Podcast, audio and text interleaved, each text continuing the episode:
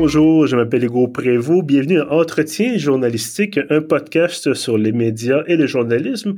Aujourd'hui, épisode 68. Euh, formule un peu différente aujourd'hui. Au lieu d'avoir d'abord euh, un invité, pardon, une invitée, j'en ai trois. Donc, ça va être un peu plus, euh, euh disons, format table ronde aujourd'hui. Et justement, dans ce contexte-là, j'avais envie de faire le point. J'avais envie de, de, parler à des gens que je connais, des gens que je côtoie dans le milieu depuis maintenant, mon Dieu, un peu trop d'années peut-être, euh, pas dans le sens que ça fait trop longtemps. Bref, vous comprenez ce que je veux dire? On se sent tous un peu vieux maintenant. Euh, sans plus attendre, je vous les présente. Michael Bergeron, bonsoir, bonjour. Bonsoir. Euh, Maxime Johnson, bonjour. Bonjour. Euh, je dis bonsoir parce qu'on enregistre ce soir, mais bon, évidemment, vous écoutez ça, vous écoutez cet épisode quand vous le voulez, bien sûr. Et euh, la dernière, mais non la moindre, Gabriel Brassard-Lecourt, bonjour. Salut. Alors, euh, évidemment, euh, on se connaît tous très bien. On a, on a ça fait plusieurs années qu'on se, soit qu'on se côtoie, soit qu'on échange évidemment en ligne. Euh, L'idée, c'est ça, comme je le disais, c'est de, de, faire un peu le point, parce que ça fait, je pense, euh, facilement une quinzaine d'années, tout le monde, qu'on est dans le métier, euh, et peut-être même un peu plus. Euh, peut-être on peut on peut commencer par, là. Euh, comment ça va? Parce que là, bon, il y, a, il y, a, la pandémie, évidemment, il y a le, le, bon la guerre en Ukraine, tout ça. Comment ça comment euh, peut-être en quelques mots, si c'est possible, euh, comment ça va, Michael? Peut-être toi en commençant? Euh, ben ça va. Non, mais c'est drôle parce que récemment, on m'a fait réaliser, euh, ça fait 20 ans là que j'ai fait mes premiers pas en radio. Donc c'était quelque part autour de mars ou avril 2002. Donc ça fait vraiment 20 ans là que j'ai que je mes premiers pas en radio. Puis c'est ça qui a commencé qui a commencé un peu ma carrière parce que bon moi j'ai pas étudié en journalisme. C'est à force euh, de juste m'impliquer dans, dans, dans, des médias que j'ai commencé à bâtir ma carrière. Donc, ça fait 20 ans là. Puis j'avoue que ça m'a quand même amené cette réflexion de « Ah, mais crime, qu'est-ce que j'ai fait depuis 20 ans? » Puis je me rends compte que finalement, il y a beaucoup de j'imagine qu'on va reparler, il y a beaucoup quand même de d'espèces de rêves que j'avais quand j'étais jeune et naïf euh, que ben j'ai quand même réussi, euh, je trouve, à, faire ou du moins à, à tourner autour. Euh, donc je trouve que quand même finalement, au bout de 20 ans, même s'il y, a eu des périodes parfois difficiles, ben crime après 20 ans, je trouve crime, c'est correct, ça va, c'est cool. Ben écoute, d'abord, félicitations pour tes 20 ans, évidemment. Merci. Euh, Maxime, on va passer à toi. Maxime, qu'on a la première fois qu'on te reçoit d'ailleurs au, podcast, donc bienvenue. Ben merci beaucoup, content d'être là. Euh, ben, moi, ça va bien aussi. Euh, pas euh, rien, rien à signaler. Euh, tout le monde est en santé, tout le monde est heureux. Puis côté job, ben, ça va bien. C'est, j'imagine qu'on en reparlera tantôt, mais le, le, la, bon ben moi je suis à la pige. À la pige, quand même c'est un peu ouverte là, dans les derniers mois. Mhm. Alors, euh, présentement, c'est comme une job très agréable à faire. Bon, ben tant mieux. Ben euh, finalement, cet épisode-là va durer 10 minutes. Tout le monde va bien, tout le monde tout est parfait. Euh, Gabriel, toi, comment ça se passe? Ben ça se passe bien. Euh, moi, j'ai, comme vous savez peut-être, j'ai diversifié mon activité journalistique en, en l'enseignant en fait depuis deux ans à Concordia. Bon, je vous dirais que ça va bien, mais euh, les étudiants, tu sais, ils ont la COVID, euh, c'est compliqué, ils veulent venir en classe, ils veulent mm-hmm. pas. Bon, tu sais, euh, ce qu'on entend dans les médias, bref. Mais sinon, j'aime j'aime quand même ça. Puis moi aussi, le moi, au début de la pandémie, j'ai, j'ai perdu pas mal tous mes contrats de pige. puis finalement, je trouve que ça revient finalement après, tu sais, même dans les derniers mois, ça, ça revient pas mal. Puis même que je trouve que même nous, à Pivot, on a de la misère à en trouver, là, tellement ceux qu'on avait sont sursollicités, tout ça. Puis ben, dans le fond, je me dis que c'est une bonne chose. Je me dis que ça veut dire que, que ça, ça reprend, que, que la piche va bien, que, comme Maxime dit, il y a de l'ouverture. Donc, euh, c'est, c'est, c'est quand même positif. Là. Bon, ben tant mieux. Euh, ben moi, rapidement aussi, je, vais en profiter pour aussi faire le point de mon côté. Euh, bien sûr, je suis toujours Radio-Canada. Ça a été deux années euh, demandantes, avec en plus le déménagement. On a quitté là, la tour, la vieille tour euh, brune pour la nouvelle tour en, en verre, euh, juste à côté, juste dans l'un des deux stationnements. ça se passe bien, ça fait du bien d'avoir de la lumière. Honnêtement, l'ancienne l'ancienne salle de rédaction tenait plus du bunker que de la la grande véranda. Euh, ceci étant dit, c'est sûr que là, bon, avec on, se disait, bon, ben, il y a la pandémie, après ça, ah, ça se calme un peu, ben là, il y a eu le convoi à Ottawa, après ça, on se dit, ah, ça se calme un peu, puis là, il y a eu la guerre en, euh, la guerre en Ukraine. Après les Jeux olympiques, qui demandait aussi beaucoup de ressources. Donc, euh, on, travaille fort. je pense que là aussi, euh, nos, mes collègues, en tout cas, moi-même, on est quand même assez sollicités. Là, beaucoup de, euh, de temps en temps, des demandes pour du temps supplémentaire, des choses comme ça. Euh, évidemment, en couvrant l'actualité générale, là, on sait jamais, euh, on sait jamais qu'est-ce qui va se passer. Puis donc, faut être prêt à à réagir à tout, même si bon, ça peut créer. Euh, je sais pas vous, peut-être qu'on on peut peut-être se pencher un peu là-dessus, mais est-ce que ça, quand il y a eu la, guerre en Ukraine, est-ce que vous vous êtes dit ah ben j'ai survécu à deux ans de pandémie, toi je pense que même Gabriel tu, tu l'as attrapé, tu as attrapé la COVID, euh, puis là vous dites bon on a, on a passé à travers deux ans de pandémie pour finalement arriver avec il y a peut-être une chance que la guerre nucléaire éclate comme une espèce de spectre de la guerre froide. Euh, est-ce que ça vous a euh, peut-être Maxime si tu veux commencer, est-ce que ça ça t'a fait comme un peu, ben, tabarnouche, ça, ça, on peut-tu avoir un break à un moment donné? Euh, c'est comme chien de dire non, mais ça n'a pas été ça. ça n'a pas été ça ma, ça, a pas été ça ma réaction. Je suis tombé très vite. Ben, oui, le premier soir, c'est comme très un petit peu euh, l'expression euh, dome scroller. Là. Donc, lorsqu'on regarde euh, le fil Twitter jusqu'à donc toutes les, mauvaises nouvelles qui s'accumulent. Euh, mais euh, bon, très vite, je suis passé en mode couverture et euh, comment est-ce qu'il faut que j'adapte maintenant mes sujets. J'ai des, mm-hmm. j'ai des, des, sujets que je suis supposé écrire cette semaine-là que j'ai que j'ai pas encore fait parce que ça l'Ukraine a tout tout repoussé. Donc je suis je suis vite, même si je trouve pas du tout ce genre de choses là, euh, je me suis plus mis dans un dans une dans une optique de couverture là, très rapidement. Mais ça a un impact aussi parce que non seulement c'est bon les conflits armés, mais c'est l'impact entre autres sur les chaînes d'approvisionnement, la question des sanctions. Est-ce que bon les entreprises, toi tu couvres beaucoup évidemment le secteur de la techno pour ceux qui ne le sauraient pas là, qui nous écoutent. Euh, donc, ça a un impact avec bon les fabricants peut-être de, matériel, les, les, toutes les compagnies qui ont quitté la Russie en raison des sanctions, bon, ça peut avoir un, effet aussi. Euh, toi, Michael, qui est plus dans l'actualité générale, euh, chroniqueur, d'ailleurs, on va le dire, on, l'a peut-être pas dit, chroniqueur à, la tribune de Sherbrooke, euh, est-ce que toi, ça, a affecté un peu ta, façon de, travailler d'abord, ou peut-être juste le fait de dire, ah, encore une autre tuile qui nous tombe euh, collectivement sur la tête? Ben, d'une certaine façon, oui, mais c'est pas tant d'un point de vue professionnel que d'un point de vue humain. C'est comme ah, Colin, est-ce que l'humanité a besoin d'une guerre? Bon, la réponse est évidemment non, mais c'est plus en tant qu'être humain que, que, que ça m'affecte que, je dirais, professionnellement, parce que sinon, bon, comme chroniqueur, peu importe ce qui se passe dans l'actualité, il faut que je trouve de quoi dire. Fait que, fait que bon, oui, je dois réfléchir sur le monde ponts des chroniques. Euh, mais par contre, moi, ce que je trouve, c'est que ça vient quand même relativiser j'irais des trucs euh, qu'on qu'on a vécu pendant la COVID. Puis je veux pas dire que euh, qu'il y avait rien qui était pas difficile pendant la COVID, mais tu sais, en, certaines mesures que des gens contestaient, puis on regarde ce qui se passe en Ukraine, c'est comme ouais, ben tu sais, c'était pas des bombes qu'on se sur la tête non plus. Hein.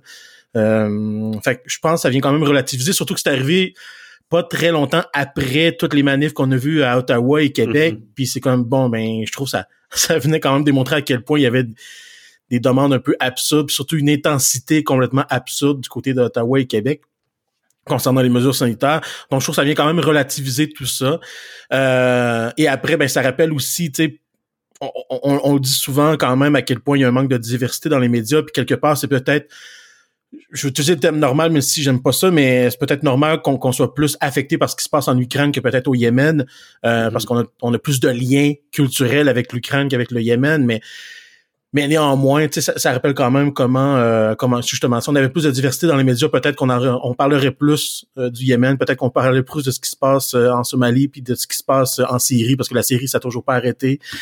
Puis donc, tu sais, je trouve que ça ramène aussi cette espèce d'idée aussi, surtout que, bon, je me suis intéressé à, à tout le sort des, des réfugiés, tu sais, on a parlé récemment quand même des réfugiés afghans avec ce qui s'est passé, bon, avec le, le, retrait de nos troupes en Afghanistan. Puis on a parlé quand ça s'est passé, puis depuis, on n'a pas vraiment reparlé. Puis ça a comme repopé parce que là, on s'est rendu compte, hey, c'est vrai, les Afghans, on avait promis d'en accueillir 40 000. Finalement, on a comme accueilli seulement 8 000. Fait non, on ouvre la porte aux réfugiés ukrainiens, mais on va-t-il être capable de les accueillir? Le gouvernement va-t-il mm. faire ce qu'il faut pour les accueillir? Donc, je trouve que ça vient quand même remettre en contexte beaucoup de politiques et de façons de faire qu'on a dans, notre actualité de manière, euh, je dirais pas de quotidienne, mais en tout cas qui était déjà là. Donc, ça vient, ça vient mettre beaucoup de perspectives là, à tout ce qui se passe ou à tout ce qui se passait.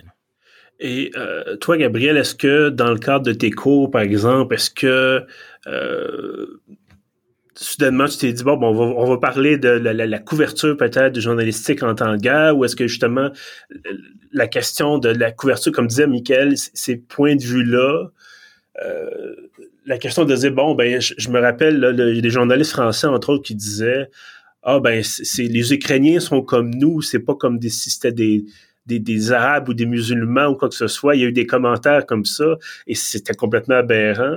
Euh, de dire, ah là, c'est ça, c'est des Européens comme nous. Sont... Ah, finalement, c'est tout pour ne pas dire le mot, sont des Blancs comme nous. Donc là, c'est correct, on peut les accueillir, il faut les aider. Euh, mais bref, de voir, est-ce que toi, ça t'a t'a interpellé dans ton rôle de, d'enseignante ou de professeur de dire il faut apprendre à, justement à combattre un peu ces biais-là ou il faut apprendre à, à bien rapporter les, faits dans ce, genre d'événement-là? Ben euh, oui, tout à fait. Surtout que bon, moi j'enseigne à l'université Concordia où il y a beaucoup de diversité. Tu sais, euh, moi j'ai un étudiant entre autres, c'est un étudiant russe. Il est complètement dévasté par ce qui se passe. Puis il est pas sûr de ce qu'il voit, de ce qu'il entend. Il voudrait savoir mhm. si son gouvernement est aussi pire que tu sais, il l'entend. Puis il, lui, dans mon cours, moi, je donne un cours sur les fausses nouvelles et la désinformation. Alors, tu sais, c'est vraiment plate qu'il y a une guerre, mais c'est de la maudite belle matière pour mon cours. Et moi, j'avais pas prévu dans mon plan de cours de faire un cours sur, euh, tu sais, la désinformation en temps de conflit. Là, tu sais, euh, je, moi, j'ai segmenté mon cours plutôt en en parlant, euh, tu sais, mettons dans le domaine politique, sur les médias sociaux, en sciences, des trucs comme ça. Mais là, j'ai comme adapté mon cours pour en parler, notamment parce que les, les étudiants me posaient des questions. Euh, les, les jeunes sont beaucoup sur les médias sociaux. Puis c'est aussi une nouvelle donne qu'on n'avait pas nécessairement dans les derniers conflits, là, c'est-à-dire un TikTok où euh, il y a des gens qui font des vidéos euh, avec des sirènes euh, de guerre, mais en fait sont dans leur appart euh, bien au chaud. Euh, donc, c'est quand même intéressant pour ça. Puis après ça, les billets, ben c'est sûr que ça fait longtemps que j'en parle dans mes cours, mais là, on est confronté à ça plus que jamais. Là, puis justement, je suis en train de lire un, un livre qui va sortir dans les prochains jours, qui est écrit par un sociologue qui s'appelle euh, la, la, la, collision des récits, le journalisme mhm. face à la désinformation. Bon, je, suis très critique de cet ouvrage-là. Là. Je trouve qu'il y a plein de, de, choses qui fonctionnent pas, mais euh, lui, il dit dans le fond que euh, ben, on a tous des biais, puis qu'on n'est pas neutre, puis qu'on devrait l'assumer, puis qu'on devrait se critiquer. Bon, entre vous et moi, je pense pas que c'est nous, ça vise pas nécessairement nous quatre ici ce soir là, qui parlons depuis longtemps euh, des médias et de, de comment on peut faire mieux là.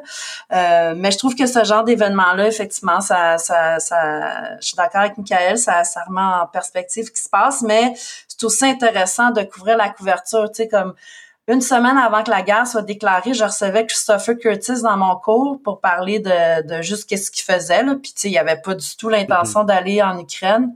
Une semaine après, euh, tu sais, la veille, il décide d'aller en Ukraine. Puis, cas, entre vous et moi, je trouve aussi que ça, c'est discutable. Mais tout ça pour dire que, euh, en tout cas, ça, ça, ça, ça, laisse place à des choses... Euh, quand même intéressantes, mais je trouve que c'est un bon exemple. En tout cas, j'aime c'est terrible là ce qui se passe je veux pas dire que, que c'est bien mais c'est un bon exemple pour euh, pour en discuter avec les étudiants puis après ça ben au niveau de pivot euh, moi, ce que je trouve difficile dans ces événements-là, tu sais, quand même avec le, l'événement à Ottawa, c'est, tu sais, comment on trouve un angle intéressant, comment on sort de tout ce qui a déjà été dit. Euh, Puis, tu sais, c'est pas nous, on est moins dans l'actualité euh, chaude aussi quotidienne, mais là, tu sais, un conflit qui change de jour en jour. Euh, tu sais, à Ottawa aussi, ça évoluait rapidement. Puis on se disait, ben, faut absolument en parler parce que ça se passe. Mais là, comment en parler de façon, tu sais, pas répétitive, un peu originale, mm. mais intelligente en tout cas, tu sais, ça, c'est, c'est pas évident, là. Euh, moi, je pensais à toi, entre autres, Michael, qui je me disais, ça doit pas non plus être évident, là, de se forger nécessairement une opinion, euh, tu sais, avec des choses qui se passent tellement rapidement, qui sont tellement intenses, tu sais. Euh, c'est ça. Je confirme. puis, puis, non, mais et, des fois, euh, il y a, y a des espèces d'idées communes qui, qui pop, puis je pense que c'est normal parce que c'est peut-être une espèce de, j'aime pas l'expression, mais une espèce de gros bon sens. Puis c'est sûr que des fois, comme chroniqueur, c'est pas que je cherche nécessairement à avoir une idée unique et euh, si euh, révolutionnaire par rapport aux autres, mais c'est sûr que quand mettons une journée, je, lis déjà huit chroniqueurs, chroniqueuses qui écrivent sensiblement la même chose, puis que moi aussi je pense sensiblement la même. Je comme bon, est-ce que j'ai besoin de moi aussi l'écrire pour une neuvième fois? Mais en même temps, je compte ben, qu'est-ce que je vais dire d'autre? C'est vrai que des fois, euh, oui, j'ai c'est quelque chose qui euh, me préoccupe beaucoup. À la fois moi, ne pas me répéter moi, mais ne pas non plus être la personne qui dit la même affaire que toutes les autres disent même si c'est pertinent, puis même si ça se tient, c'est juste, bon, ben c'est correct, on l'a déjà lu huit fois, parce qu'on a vraiment de, Mais en même temps, tu sais, je sais que le public, c'est pas parce que le public lit la presse qu'ils vont lire la tribune, c'est pas parce que les gens lisent la tribune qu'ils vont lire le devoir, ou qu'ils vont écouter Radio-Canada, et etc.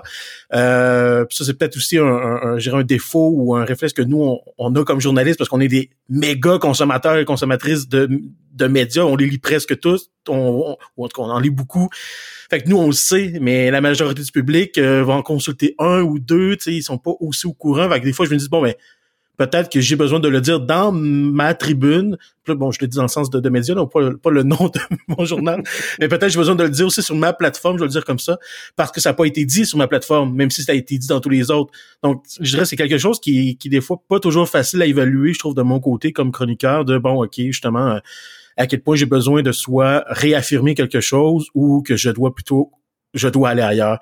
Puis c'est quelque chose, je dirais, qui c'est une question que je me pose peut-être pas tous les jours parce que des fois, euh, évidemment, on, est content puis il y a un sujet qui est vraiment unique et nouveau, mais euh, c'est vrai que c'est une question qui revient quand même régulièrement là, de qu'est-ce que je fais avec ça. Euh, rapidement, si je peux dire, parler rapidement du contexte de, de Pieuvre, peut-être parce que bon, je vous parlerai pas de, Radio Canada. je pense que on, sait tous, là, on connaît tous un peu la couverture assez vaste euh, que Radio-Canada fait du, fait du conflit. Euh, pour Pieuvre, ça a été... Euh, ben D'abord, Pieuvre, c'est jamais nécessairement un, un, média qui est capable de réagir à chaud sur des événements d'actualité, sauf dans quelques cas assez rares, parce que, bon, c'est une question de, de, ressources, de temps et tout ça. Et dans le contexte de la guerre, ben là, on est un peu mis de côté, sauf que euh, ben deux choses. D'abord, on a un partenariat avec l'agence Science Presse. Donc, eux autres font des, des articles avec un angle plus environnemental, plus euh, là, il y a des questions aussi des, justement des fausses nouvelles, et Gabriel en parlait. Euh, donc, ils s'intéressent à ces sujets-là qui sont pas mes yeux très intéressants. Donc, on, on reprend ces contenus-là. Et euh, j'ai eu l'occasion, entre autres, de, de faire euh, deux textes qui ont des sur les impacts de la guerre sur, par exemple, la fin dans le monde ou euh, la question de l'aide humanitaire, de parler à quelqu'un, je parlais à quelqu'un qui travaille à Ottawa, mais donc, par exemple, des membres de la famille sont en Ukraine et elle me disait, euh, j'essaie de faire partie de ma grand-mère, est à, est à Kiev, elle ne veut pas quitter. Puis je me disais, en entrevue, j'essaie de mettre des gants blancs un petit peu. si vous voulez m'en parler, euh, je vous en serais reconnaissant, mais vous sentez-vous pas obligé non plus de, de, parler de ça. Mais comment votre famille, vous-même, vous avez dit que vous avez des gens en Ukraine, tout ça. Bon. Donc, je pense que ça oblige, ça force un peu une espèce de reconfiguration la, fameuse expression se revirer sur un dixaine, euh, dans le contexte des médias qui ont, moins de ressources, euh, c'est assez, assez spécial. Euh, J'aimerais vous entendre. Oui, oh. oui donc, vas-y, C'est surtout qu'à court terme, t'as pas le choix en fait tu peux pas euh, tu peux pas tu peux pas le lendemain deux jours après trois trois jours après euh, le début d'une invasion comme ça d'une guerre comme ça euh, tu peux pas te mettre à parler du dernier film que tu as vu. Tu, tu, ben pas, pas le choix à un moment donné, sinon, en tout cas, moi, personnellement, je me sens con à écrire autre chose. Il y a rien, y a rien qui va valoir, mm-hmm. euh, qui va valoir la peine d'être dit autre que ça. Et plus le temps passe, bon, plus la donne change un peu, mais reste que il faut que tu y reviennes, il faut que ça reste là dans ta tête, parce que tout sujet que tu vas, auquel tu vas penser, tout sujet auquel tu vas, euh, que tu, vas écrire, tu dois un petit peu le comparer à ça, dire bon, mais est-ce que je pourrais avoir, est-ce que je pourrais dire quelque chose de plus intéressant, de plus important par rapport à la guerre qui se passe présentement? Euh, donc, il faut le voir, puis c'est quelque chose que qu'on soit petit, qu'on soit gros, on n'a pas vraiment le choix de le faire. Non, absolument. Euh, comme je te disais, j'aimerais ça vous entendre sur un, autre sujet. Euh, D'ailleurs, en commençant avec toi, Maxime, parce que euh, bon, l'actualité technologique, évidemment, les technologies changent. Toi, ça fait, je pense, ça fait 17 ans que tu es euh, journaliste indépendant spécialisé dans la couverture de cette scène-là, que évidemment, il se passe beaucoup, beaucoup de choses. Euh, qu'est-ce qui a changé pour toi dans ta façon peut-être de travailler? Euh, depuis le depuis que tu es là-dedans, qu'est-ce que c'est quoi ben bon, on, va le dire, tu as eu deux enfants, donc j'imagine que ça a eu un, impact sur, ta façon de travailler. Euh, mais justement, qu'est-ce qui ben, c'était quoi les grandes transformations dans tes, méthodes, par exemple, dans ta routine? C'est sûr qu'il y a beaucoup de choses à différencier euh, en, même temps. Donc, il y a, il y a moi qui, qui évolue comme, comme personne, comme journaliste il y a les médias pour lesquels j'écris qui ont changé et chaque média ont, un peu leur euh, leur façon de faire. Il y a aussi le euh, l'air du temps un petit peu. Donc, certains textes qui intéressaient avant, qui intéressent moins. Alors, si je peux faire comme quelques exemples, mais un, un exemple qui, me vient en tête là à ta question. Euh, au départ, quand j'ai commencé, la couverture technologique était donc comme, avant mon temps en fait. Euh, la couverture technologique était uniquement sur le côté affaires. Donc, le, le côté business de la techno, c'est encore là beaucoup dans les euh, dans les dans les plus grands médias, disons. Euh, mais à ce moment-là, c'était c'était beaucoup plus gros que ça. Les logiciels pour faire de la, la comptabilité, toutes ces choses-là, c'était euh, ça qui occupait la techno. Euh, moi, quand je suis arrivé, c'était à peu près en même temps que l'explosion, tout, ce qui était plus grand public, un petit peu l'iPod, le ci, le ça, l'iPhone ensuite. Euh, et la couverture était très axée sur les détails. Et c'était vraiment chaque petite nouvelle, chaque petite annonce devenait une nouvelle parce que les gens étaient friands de tout ça. Et euh, c'est quelque chose donc que tout le monde en faisait beaucoup, que moi aussi on faisait beaucoup, et que là ça avec le temps c'est vraiment ça a pris le bord un peu. Là. On fait plus, euh, il y a encore des, des, des, ont des blogs spécialisés qui le font, mais sinon, euh, je me mettrai pas à couvrir chaque petite annonce uniquement elle. Euh, il faut qu'il y ait un contexte plus large et tout ça. Euh, donc ça, mais ça, ça vient, je dirais, ça vient des trois, ça, ça vient de moi, ça vient des médias pour lesquels j'écris. Euh, L'actualité, par exemple, ne, ne demande pas le même genre de texte que Branchez-vous le faisait en 2006. Là. Euh, et ça vient aussi justement donc de des attentes des gens là, euh, qui lisent par rapport à ça. Donc ça, c'est un des changements, euh, je dirais, qu'il y a eu là. Euh, puis toi, Michael, bon, t'as as, beaucoup voyagé, t'étais sur la côte nord, t'es es, passé par Québec, euh, là t'es à Sherbrooke. Bon, évidemment, outre la, le fait de faire tes boîtes à quelques reprises. Euh, bon, t'es passé de, de, de, l'écrit à la radio, t'es revenu à l'écrit. Euh, je me rappelle plus si t'avais fait de la télé ou pas, mais bref, t'as touché un peu à tout. Euh, qu'est-ce que est-ce que s'il y a une grande transformation, parce qu'il y a eu plusieurs petites, évidemment, mais de, de, de, taille moyenne, si on veut. S'il y a une grande transformation, qu'est-ce que ça a été? Ben c'est sûr. Euh, ma radio quand même beaucoup de choses qui ont changé. Euh, même même dans, dans les médias écrits ou euh, j'ai fait un peu de télévision. J'ai travaillé un bout à Télé Québec, mais euh, aussi. Mais euh, en fait c'est sûr que la technologie a tellement changé notre façon de produire. Tu sais, puis je pense entre autres à, à la radio où sais, moi, je suis arrivé en, je le dis, il y a 20 ans, la radio, on était en train de faire la transition numérique, tu sais, il y avait encore beaucoup de choses qui étaient sur des cassettes, puis il y avait encore beaucoup de choses qui étaient, bon, tu sais, qui étaient très physiques. Euh, CD, aujourd'hui, euh, c'est un ordinateur qui est dans le studio de mise en onde, puis euh, ça finit là, tu t'as plus besoin de traîner une pile de 20 CD ou de, de, cassettes. Bon, il y en a maintenant qui ont ramené les vinyles, mais bon, ça, ça, c'est un autre trip. Mais, euh, tu sais, tout, tout maintenant est informatisé, euh, tu, peux partir avec ton téléphone, t'enregistres, tu prêtes une, tu peux avoir une qualité qui va être correcte pour passer en onde. En plus, avec la pandémie, on s'est tous habitués à, diminuer la qualité du son parce qu'on a arrêté d'exiger que tout le monde soit en studio. Fait qu'on s'est comme euh, habitué aussi à une qualité sonore qui a changé, je dirais, avec la pandémie. Euh, on, accepte maintenant des gens qui sont en main libre ou avec des micros euh, boboches, là, alors que c'était impensable il y a deux ans avant la pandémie, ça. Euh, ben, ça aussi, ça a changé quand même. Euh, le, le, podcast, moi, j'ai fait mes premiers podcasts en 2007, mais c'était très je veux dire, personne savait c'était quoi, puis euh, puis moi-même, je, je mettais ça moi-même en ligne sur un serveur que moi je me payais, tu sais, pour mettre ça en ligne. Aujourd'hui, sais, il y a eu les RSS, aujourd'hui c'est Spotify et toutes les compagnies. beaucoup ça a changé beaucoup. Puis là, la façon de produire la radio a changé, les podcasts, ça ça a une influence et moi ça me frappe quand je retourne dans un entre guillemets vrai studio de radio je le vois je trouve on, sent l'influence de la production podcast aussi sur la façon de produire la radio mais à l'écrit aussi ou à l'écrit au numérique ça, ça, ça, a beaucoup évolué aussi euh, le, multitâche euh, moi par le fait que justement je suis passé beaucoup de en fait j'ai toujours fait la radio et l'écrit en même temps euh, je suis pas capable de me passer de l'un ou l'autre. Fait que quand je t'attends plein à l'un, je fais l'autre à temps partiel. Puis tu sais, fait que j'ai vu toujours les deux évoluer.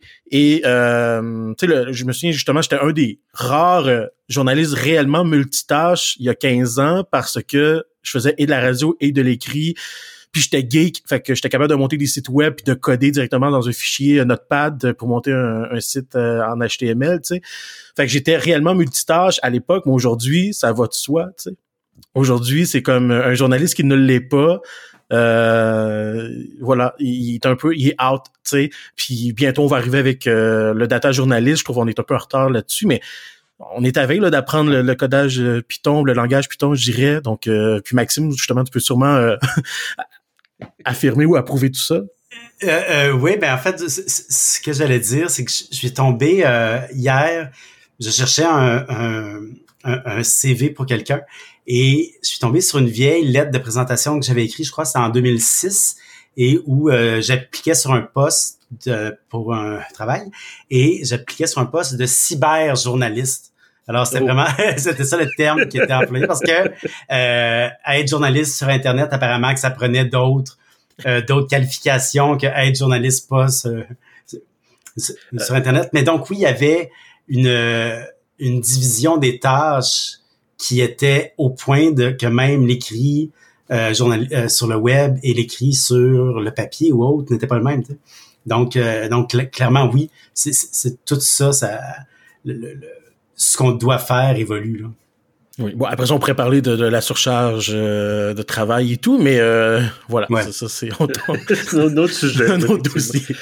Gabriel, je ne sais pas si tu te souviens, on a étudié ensemble à l'Université de Montréal en, en journalisme avais-tu fait le cours de journalisme web? Ou c'est journalisme internet, je sais plus comment ça s'appelait, mais en tout cas, c'est parce que moi, je, me souviens très, euh, encore très présent de ce cours-là où on nous expliquait et euh, bon, on dira ce qu'on voudra sur le fait que souvent les, formations de journalistes sont en retard sur euh, les, ce qu'il faut avoir comme capacité puis comme comme talent, comme pour être journaliste aujourd'hui. Mais le prof nous disait, euh, en ligne, on écrit seulement au présent.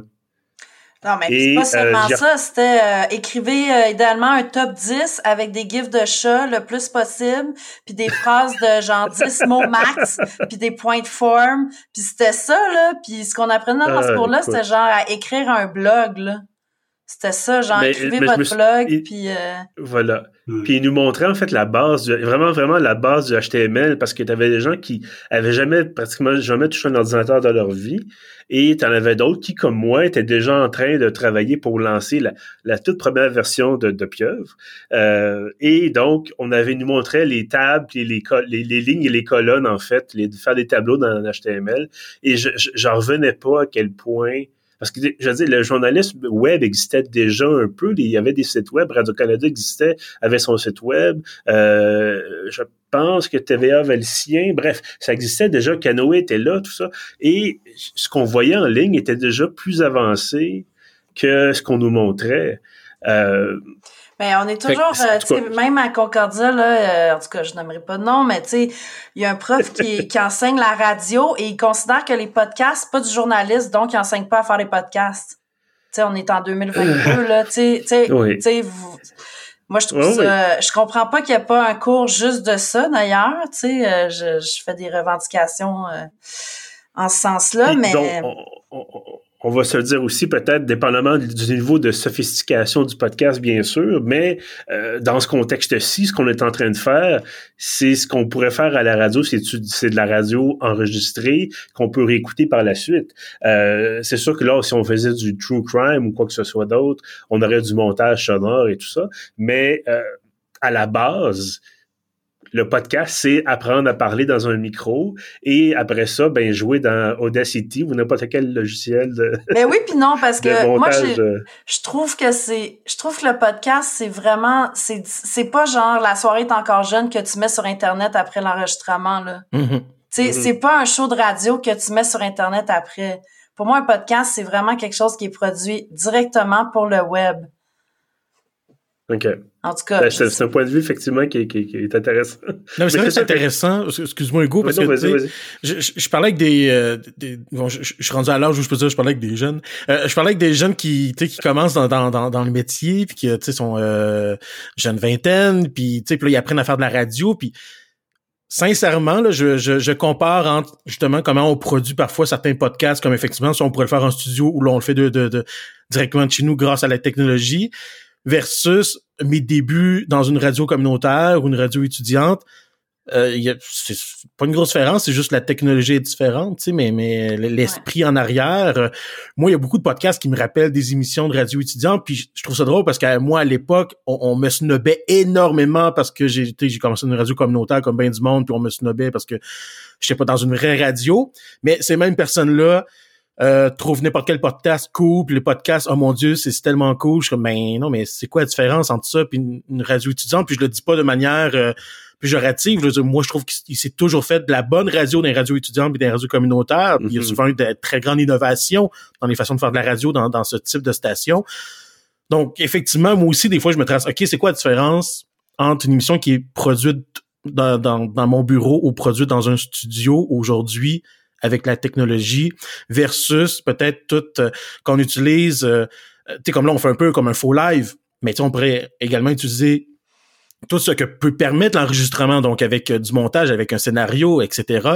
Donc effectivement, moi aussi je trouve ça dur des fois de tracer la ligne, ok, qu'est-ce qui est une émission de radio puis qu'est-ce qui est un podcast. sais. Je trouve la, des fois la frontière est vraiment mince où il y a beaucoup une grosse zone grise justement, toi, Gabriel, qui, qui côtoie ces, ces fameux jeunes, cette fameuse relève, euh, ah, ça donne vraiment l'impression qu'on est des vieillards, c'est effrayant. Ben, euh, je me sens de plus en plus vieillard, là, honnêtement. Mais écoute, il nous reste certainement quelques bonnes années, au moins deux ou trois avant, avant la fin.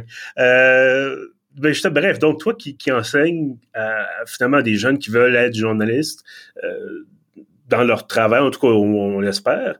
Euh, qu'est-ce, comment est-ce qu'ils voient ça, eux autres, le, le, le, pas nécessairement juste le podcast, mais le, le, le journalisme comme tel, est-ce qu'ils voient ça est-ce qu'ils voient ça dire on va justement arriver avec des, des, des, révolutions technologiques, on va arriver avec là, mais semble-t-il que maintenant le, truc le plus hot c'est TikTok. Avant, moi je me rappelle que c'était Snapchat. bon là, ça c'était. Ça c'est quelque chose qui me fascine. Là. Ils sont beaucoup sur les médias sociaux, mais ça veut pas dire qu'ils sont bons avec la technologie.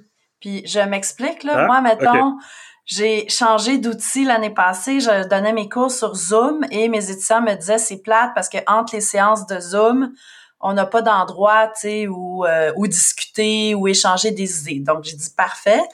Euh, j'ai suivi les conseils d'une de mes euh, de mes collègues, ben, de notre ancienne collègue Amélie Daoboisvert, qui enseigne avec moi à Concordia, et elle m'a dit va sur Teams. Teams, c'est vraiment cool parce que c'est c'est comme un genre de, de Slack, là, pour ceux qui connaissent ça. En tout cas, tu sais, on peut créer des genres de canaux de discussion, puis tu sais, il y a un chat aussi, donc euh, moi, je suis plus accessible pour euh, les étudiants, puis eux peuvent se parler entre eux et tout ça. Donc, je, je prends une petite euh, quelques jours là pour apprendre comment Teams fonctionne. Et on revient des vacances de Noël et je montre, je prends une heure et demie là à montrer à mes étudiants, tu sais, comment ça se passe sur Teams, comment ça fonctionne. Puis je leur dis, tu sais, ouvrez les canaux, promenez-vous dans l'outil là, tu sais, c'est pour vous.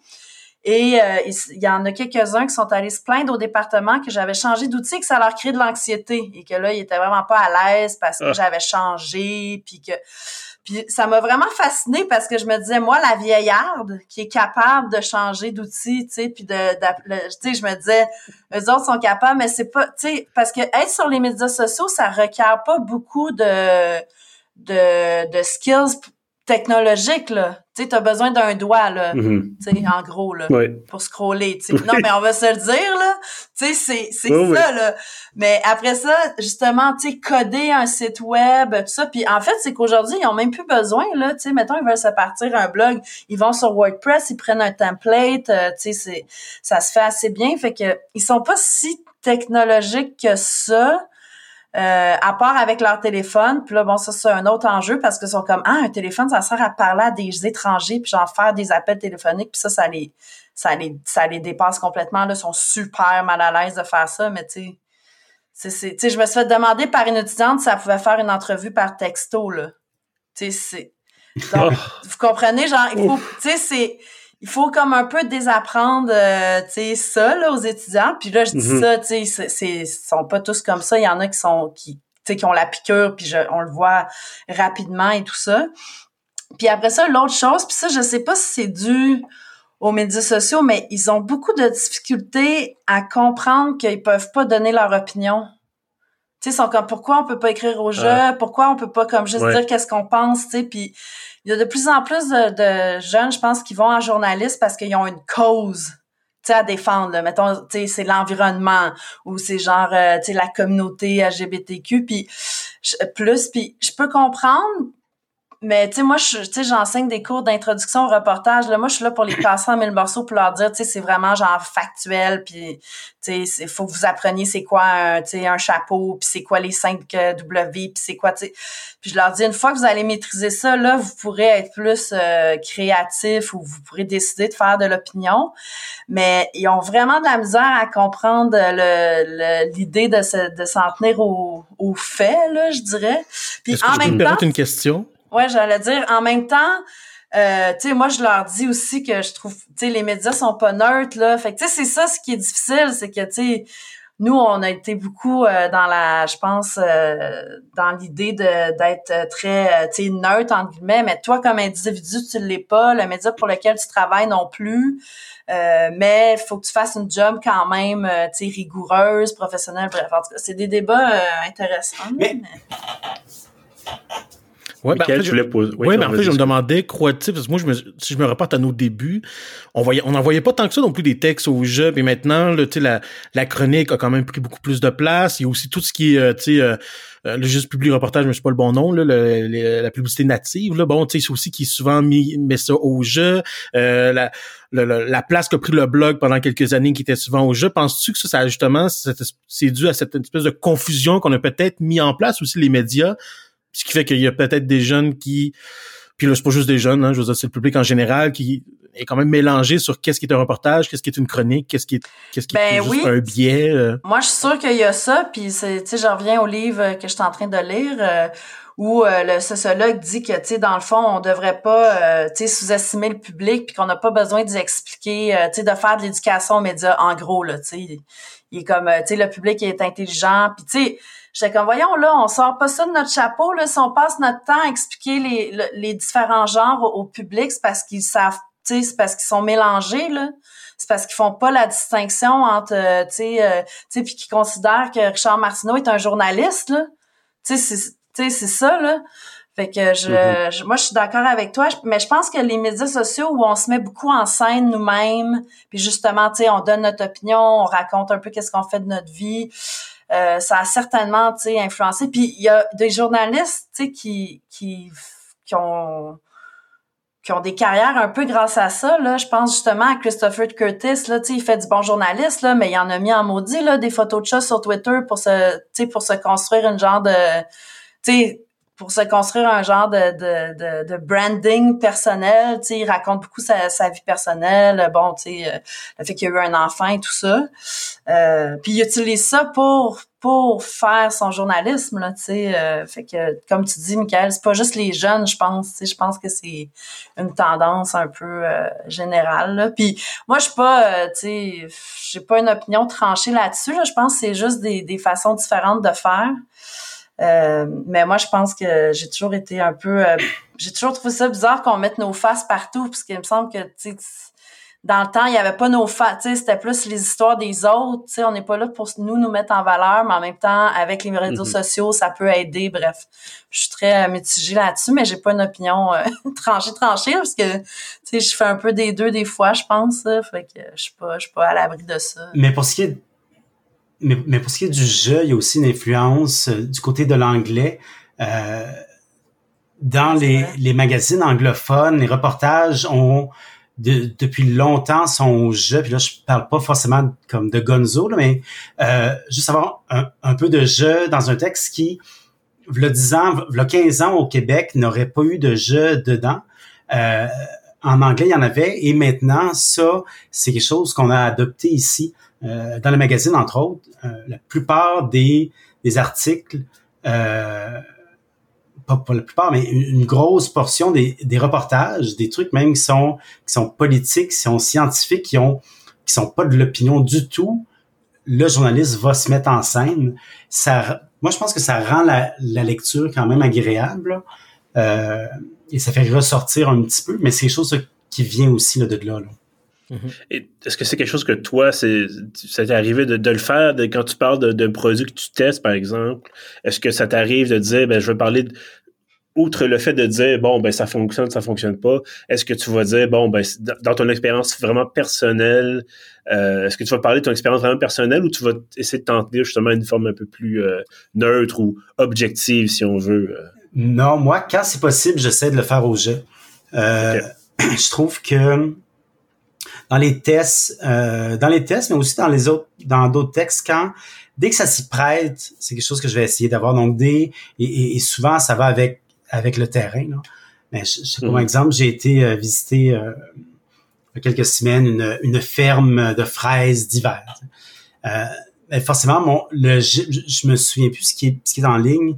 Euh, ça ressemble à quoi, mais je sais que ma V1, c'était très euh, je suis là, puis la fraise, je la goûte, puis elle goûte ça. C'est très... Euh, c'est vraiment se mettre en scène. Je trouve que ça, ça apporte une, une espèce de vivant de plus dans l'article. Donc oui, c'est quelque chose que j'essaie de faire. Et même aussi une façon... Euh, dans ces cas-là, c'est moins ça, mais dans d'autres cas, comme journaliste, euh, comme journaliste pigiste, se mettre en scène, c'est aussi une bonne façon euh, de créer un lien avec ton lecteur, euh, de l'inviter à revenir, de, mm-hmm. de te faire remarquer un petit peu. Donc, c'est quelque chose qui, c'est quelque chose que je fais depuis longtemps, oui. Puis je pense... je trouve, quelque chose que je trouve intéressant. Oh. Non, non, on veut pas parler. on a le temps. Je, je, je. oui. Euh, Michael, si tu veux y aller, vas-y. Ben, en fait, non, parce que je l'ai dit, je, je, souvent, je, je, oui. Euh, je suis quelqu'un qui, je crois, on doit, les médias, les journalistes, plus expliquer nos processus.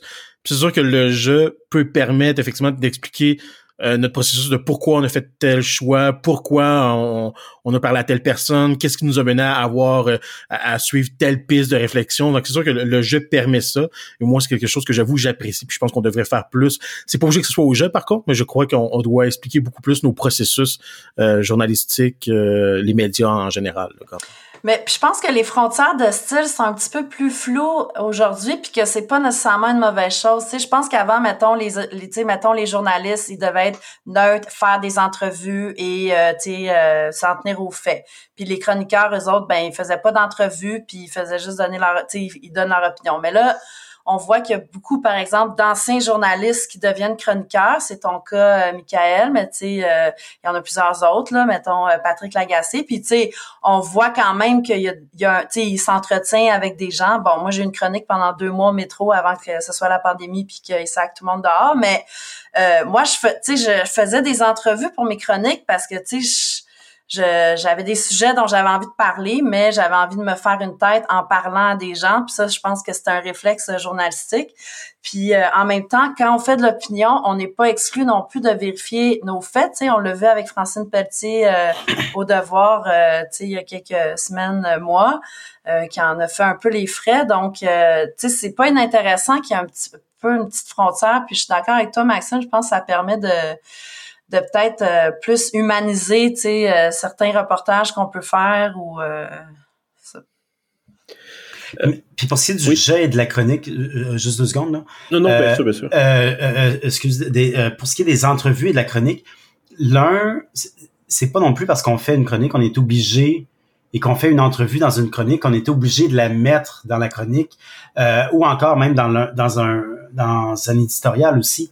Euh, on peut appeler trois quatre personnes, aller voir des gens, leur demander, euh, tester son, euh, son, opinion, la creuser avec des, des gens qui sont euh, qui connaissent cette chose-là mieux que nous.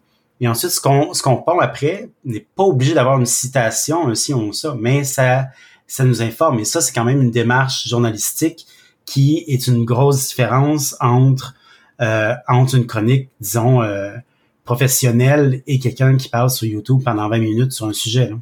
Ben, tout à fait. Moi, c'est quelque chose que je fais parfois. Je, vais essayer de parler avec un professeur. Puis juste pour savoir, est-ce que je suis dans les patates, tu sais, je, suis en train de me gourer là, sur mon hypothèse. Puis euh, souvent, je le dis d'emblée, j'ai envie de te parler, mais je, je t'assure je te cite pas. Je veux juste voir si mes idées se tiennent, si mes théories se tiennent. Ça marche-tu, ce, dont je veux parler? Puis effectivement, on n'est pas obligé de toujours citer ou euh, nommer. Tout à fait. La question, c'est drôle parce que... Euh bon, vous en doutez peut-être un peu, je, je, peux être très vieille école sur certaines choses. Euh, bon, euh, avant l'enregistrement, je disais que j'allais, on allait se tutoyer, mais quelqu'un, je pense c'est Maxime qui a dit tu perds ton, Michael, tu perds ton Radio Canada. Euh, donc c'est ça, c'est certaines vieilles formules, puis bon. Mais la question effectivement du jeu, bon, je, je n'écris jamais au jeu, sauf que quand c'est des critiques, évidemment, quand c'est des critiques, je donne mon opinion sur quelque chose. Donc forcément, c'est personnel. Mais euh, au lieu de dire je, une espèce de formule peut-être empoulée, mais qui dit là, ce journaliste ou bon, c'est c'est vraiment ou c'est l'auteur de ces lignes. Voilà, exactement. Euh, donc, je me dis, bon, ben, l'honneur est sauf en partie et ça permet justement de donner une touche parce que ça, ça m'amène à une autre réflexion, mais peut-être qu'on n'a pas nécessairement le temps de, de l'aborder en, en, profondeur, mais oui, effectivement, on nous apprend, en tout cas, on nous apprenait à l'université, peut-être que ça a changé, euh, on nous a appris de justement, soyez objectif, vous n'êtes pas le produit, vous amenez le produit qui est l'information. Sauf que aujourd'hui, si vous voulez être un journaliste, pour vous démarquer, pour être journaliste indépendant, pour dire, ben, écoute, je vais essayer de lancer mon propre média, puis 15 ans plus tard, ça fait toujours pas d'argent, mais ça, c'est autre chose. Euh, vous devez vous, vous devez vous vendre. Et donc, faut qu'on vous connaisse, pas nécessairement comme, par exemple, un employé de Radio-Canada ou un chroniqueur à la tribune ou, euh, bon, euh, un journaliste qui parle de technologie à l'actualité. C'est euh, Michael Bergeron, chroniqueur, Maxime Johnson, journaliste, Hugo Prévost, rédacteur en chef ou journaliste ou peu importe. Euh, un peu la même chose pour toi aussi, Gabriel, quand tu étais chroniqueuse. Bon, l'idée, c'est de, de, de, vendre un peu aussi. Euh, donc, je pense qu'on est for on est un peu forcé de sortir de cette objectivité, de cette neutralité journalistique, de cette de ces coulisses-là un peu pour dire on se place devant en dessous du spot du projecteur puis dit voici bonjour je suis là euh, aimez-moi puis lisez mes choses puis éventuellement embauchez-moi donc je pense que ça, ça, ça joue aussi là euh, euh, sur, sur, cette question-là du, du, justement du jeu puis de, de, de, du journalisme un peu centré sur soi. Je, je, sais que le temps file, puis je, je sais que c'est ce genre de, j'aime beaucoup ce qu'on fait, j'aime beaucoup la formule. Euh, J'aimerais peut-être aller avec une dernière question qui est assez importante selon moi. Euh, Maxime, tu me disais, on, on, discutait un peu en groupe avant l'enregistrement. Maxime, tu me disais, toi, tu n'avais pas, quand tu as commencé, est-ce qu'on parlait, est-ce qu'on qu'on a atteint nos objectifs, nos, est-ce qu'on a accompli nos rêves et tout ça comme, comme journaliste? Euh, tu me disais, toi, tu n'avais pas vraiment d'objectif au départ. Tu t'es, bon, euh, un peu plus lancé là-dedans. Mais là, c'est ça, ça fait 17 ans que tu es dans le métier. Euh, ça fait, en fait, comme je disais au début, ça fait tous un certain nombre d'années qu'on est là. Est-ce que, puis je vais commencer avec toi, Maxime, est-ce que tu dis, bon, j'ai peut-être pas d'objectif dans ton cas, mais est-ce que je me, est-ce que tu dis, je veux accomplir telle ou telle chose, je veux, est-ce que tu commences peut-être à penser à ton, ton héritage, entre guillemets, de dire, quand j'aurai terminé peut-être ma carrière, les gens vont se rappeler de moi pour telle ou telle chose? Je pense plus à Montréal. non, euh, non, plus sérieusement, le, ben écoute, je, je, disais que j'avais pas, j'avais pas eu d'objectif. C'est pas vrai, c'est que je n'ai eu, mais je, je, je n'avais pas depuis de longue date, mais je n'ai eu certains, mm. entre autres. En, je sais qu'au au début, quand j'ai commencé, je faisais un peu de, de rédaction en chef et euh, de, de je sais pas comment ça se dit, de rédactionneur en chef, en tout cas de... de euh, rédacteur en chef. Ouais. Et euh, donc, je m'étais dit, ben moi, sûrement qu'à 30 ans, je vais vouloir avoir euh, mon magazine. Alors, finalement, ça. Et, et, et c'est un peu parce que, euh, pas tant parce que c'était une envie, mais plus parce que je trouvais que ça répondait bien à mes forces comme journaliste. Donc, ma force à ce moment-là, c'est surtout les sujets, alors que le procédé, l'écriture, j'étais, j'étais pas encore à mon aise. Euh, je dirais qu'avec le temps, ça, ça s'est placé. Puis là, je me suis mis à, à, à, me développer pour l'écriture, pour pour le processus. Euh, donc ça, ça a changé, mais donc c'est pas c'est pas un euh, donc les objectifs ils ont changé en fait. Mm-hmm. euh, mais en, en, termes de, de, de ce qu'on laisse derrière derrière nous, je sais pas, je suis, je suis, je suis pas encore rendu là.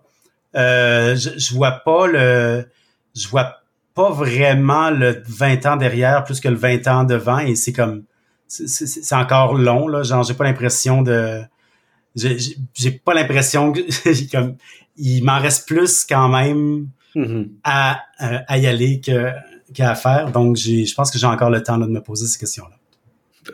Toi, Gabriel, est-ce que ça fait partie de ta, réflexion comme, euh, comme journaliste?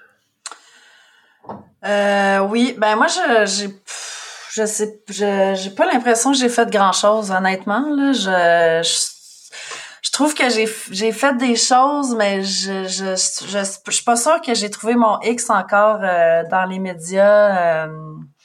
Puis euh, je me pose euh, à l'aube de mes 40 ans, euh, littéralement dans deux semaines, beaucoup de questions existentielles là-dessus.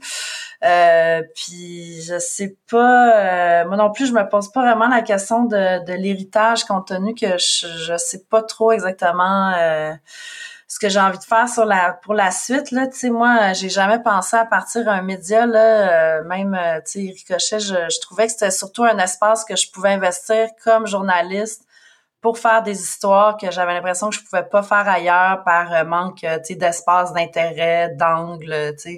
Mais finalement, je me suis retrouvée à pas mal tout faire dans ce projet-là, sauf être journaliste. Euh, puis là, ben, je, je, reprends un peu ça là, depuis que depuis que j'ai, plus laissé aller et que le, le nouveau projet de Pivot roule un petit peu plus sans moi. Fait que c'est un bon euh, c'est un bon moment là pour me poser des questions. Tu sais moi aussi c'est que j'ai pas vraiment développé de, de niche là, tu sais ma niche c'est un peu les médias mais parler des médias dans les médias mon constat, c'est que c'est beaucoup une affaire de gars, là, encore. Il euh, y a pas beaucoup de femmes, à part genre Marie-Ève Martel, qui parle des médias en région, mais comme, sinon, tu sais, c'est des Simon Jourdouin, puis c'est comme des Michael Nguyen, puis c'est, ça, là, c'est, des gars qui parlent des médias.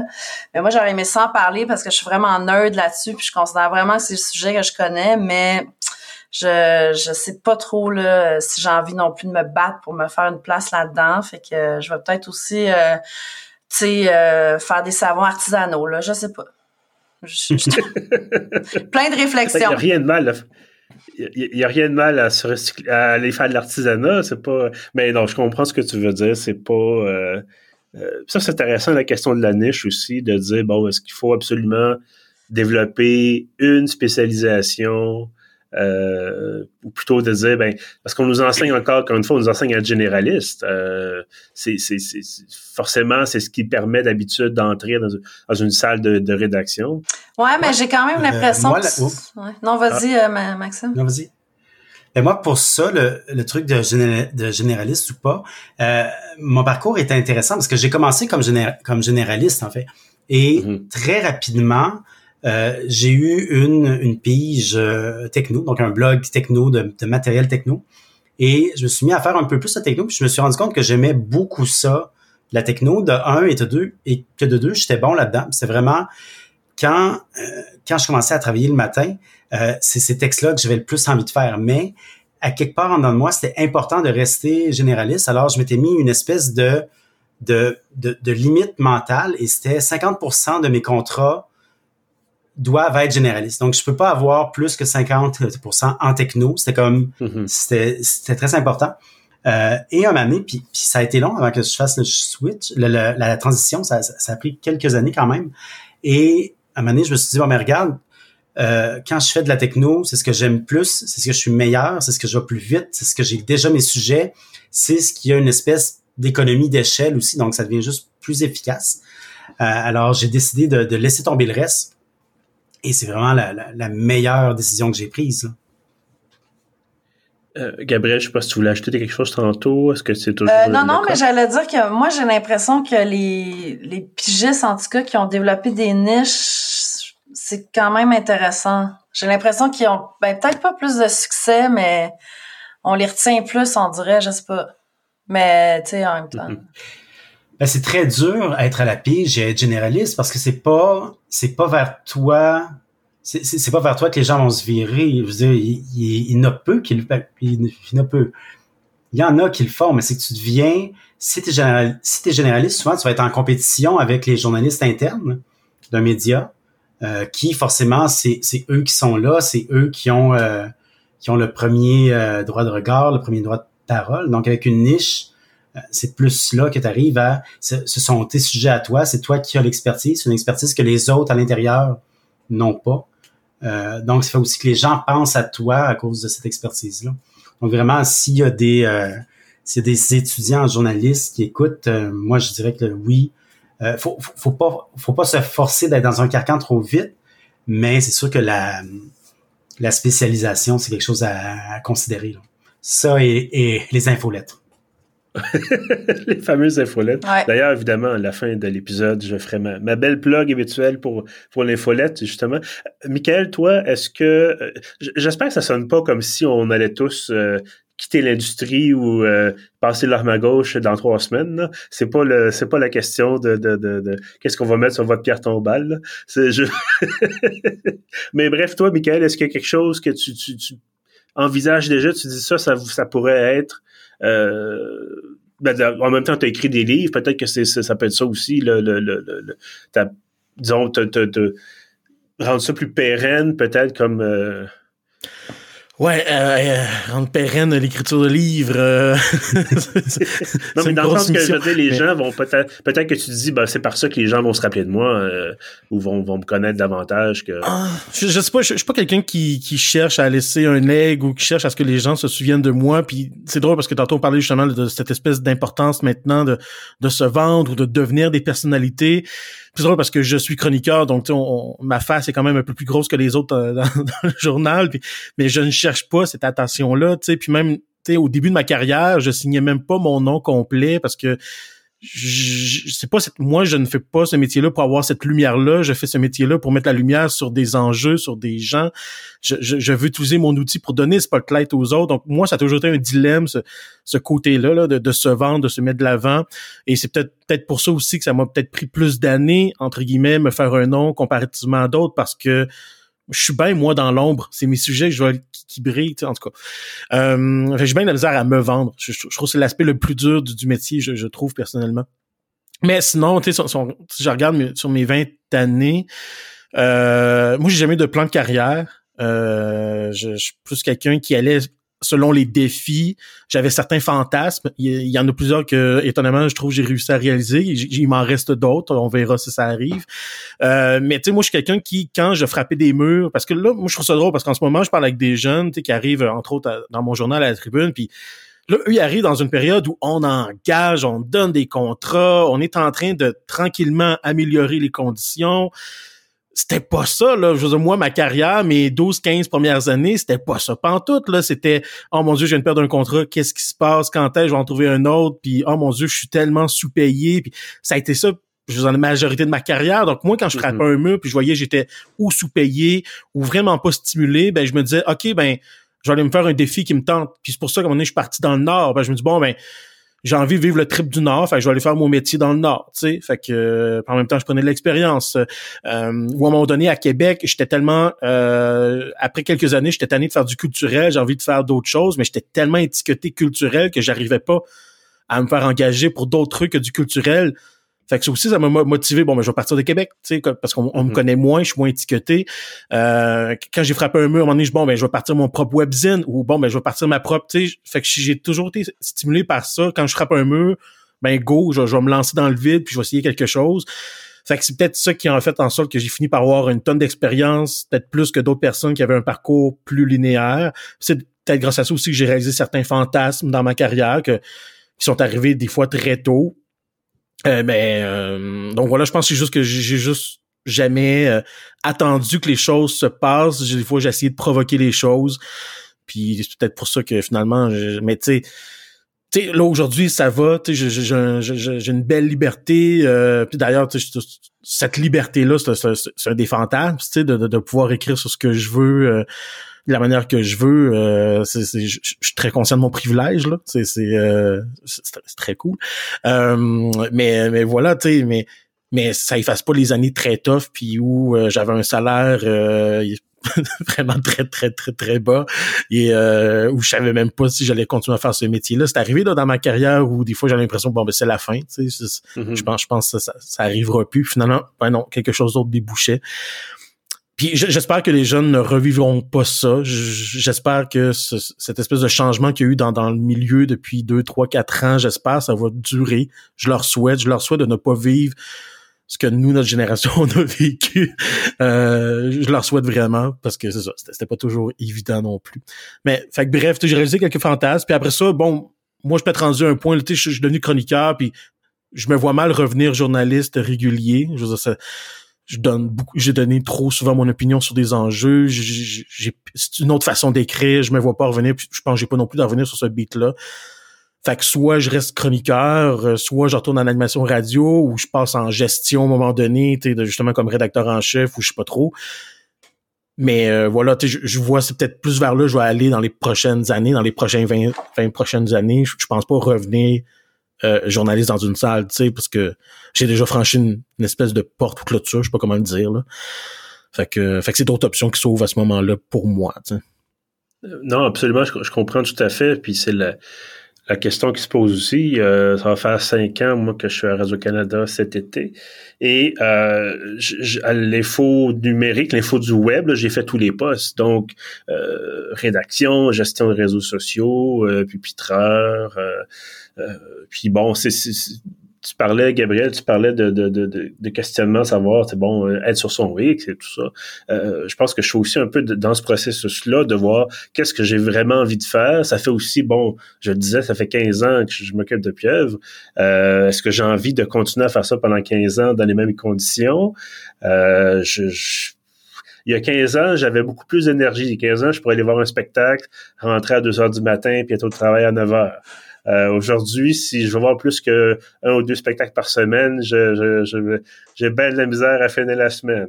Euh, puis ça, c'est des spectacles qui sont à, à, 20 heures. Là. On, on parle pas d'aller voir un concert de musique qui commence à, à 11 heures le soir. Euh, bref, non, c'est ça. C'est vraiment en tout cas, je trouve ça intéressant, vraiment intéressant vos réponses. Puis moi, j'ai pas, j'ai pas de réponse précise non plus. Euh, qu'est-ce que je veux léguer, Seigneur? J'ai 35 ans, euh, mais euh, c'est ça, c'est de voir, c'est ça, qu'est-ce qu'on qu'est-ce qu'on fait. Puis je pense, en tout cas, si au moins il y a une chose dont je, suis fier, c'est là où on est rendu, le pieuvre aujourd'hui, je pense que ça a été des longues années d'efforts et de travail. Et le fait de pouvoir se parler ensemble, nous quatre, ce soir, euh, de, justement, au moins avoir l'occasion de dire, ben écoutez, ça n'a pas été facile, euh, ça a été, il y en a qui l'ont eu plus dur que d'autres, euh, mais on est là. Ça fait 15 ans, 20 ans qu'on est là-dedans, puis on est encore là, puis on est, ça va relativement bien. Euh, donc, bravo à tous. mais si je peux me permettre là-dessus, Hugo, quand même, souvent on parle du lait comme ah oui, on va se souvenir de nous. Puis, mais moi, moi, ce qui me touche quand je regarde mes années, c'est quand je vois, OK, j'ai posé une pierre. C'est pas une grosse pierre, mais j'ai posé une pierre à quelque part. Mm-hmm. Puis je vois que cinq, dix ans plus tard, cette pierre-là, on a continué à bâtir par-dessus. Puis moi, c'est ça qui m'émeut. Je suis comme, tu sais, je, regarde par exemple, bon, OK, mon passage de quelques années à Réseau-Canada sur la Côte-Nord je les vois les pierres que j'ai posées puis je le vois qu'est-ce que les gens ont construit par-dessus cette pierre là puis je trouve ça beau puis ça m'émeut. Puis quand je regarde ce que j'ai fait euh, dans un hebdomadaire euh, où j'ai travaillé là aussi je vois les pierres que j'ai posées puis que les gens ont continué à bâtir par-dessus ces pierres là puis ça m'émeut. Moi c'est ça que je trouve beau. Puis je veux dire personne sait c'est quoi la pierre que j'ai laissée. C'est juste moi qui le sais. Mais moi je trouve ça beau de voir ce qui a été bâti sur cette pierre là tu sais. Mm-hmm. fait que moi c'est ce genre de truc là moi qui m'émeut. Puis je suis très content que ce soit ce genre de traces invisible là, mais que moi, je le sais que c'est moi qui c'est moi qui ai planté l'arbre, l'arbre est là, je le trouve beau, c'est cool, j'en profite. Fait que moi, c'est ça qui m'émeut, puis c'est ça que je trouve beau, tu sais. Fait que je pense qu'on peut euh, se concentrer sur ces espèces de, de, pierres ou arbres qu'on plante ici à gauche, à droite, puis qui, qui demeurent dans le temps, qui traversent le temps, tu sais. Ben écoute, c'était très très bien dit. Je pense qu'on peut euh, tout à fait conclure là-dessus. Euh, merci à vous trois. Merci, ça a été très intéressant, très touchant aussi. Euh, donc, merci d'avoir pris le temps de, jaser journalisme en ma compagnie. Merci à ceux qui nous écoutent. Bien entendu, vous pouvez trouver tous les autres épisodes sur pieuf.ca. On est également sur euh, Spotify, sur SoundCloud, euh, pas SoundCloud, mon Dieu, ça fait longtemps qu'on n'est plus sur SoundCloud. Excusez. Apple Podcast, voilà, Spotify, Google Podcast et Balado Québec. Euh, je vous l'avais dit, la voici. Donc, si vous, je vous invite à vous abonner à l'infolettre de pièvre.ca. Vous avez un formulaire sur la page d'accueil du site dans la colonne à droite. Chaque samedi matin, vous avez l'ensemble de nos contenus livrés directement dans votre boîte de réception. Sur ça, je vous dis merci et à bientôt.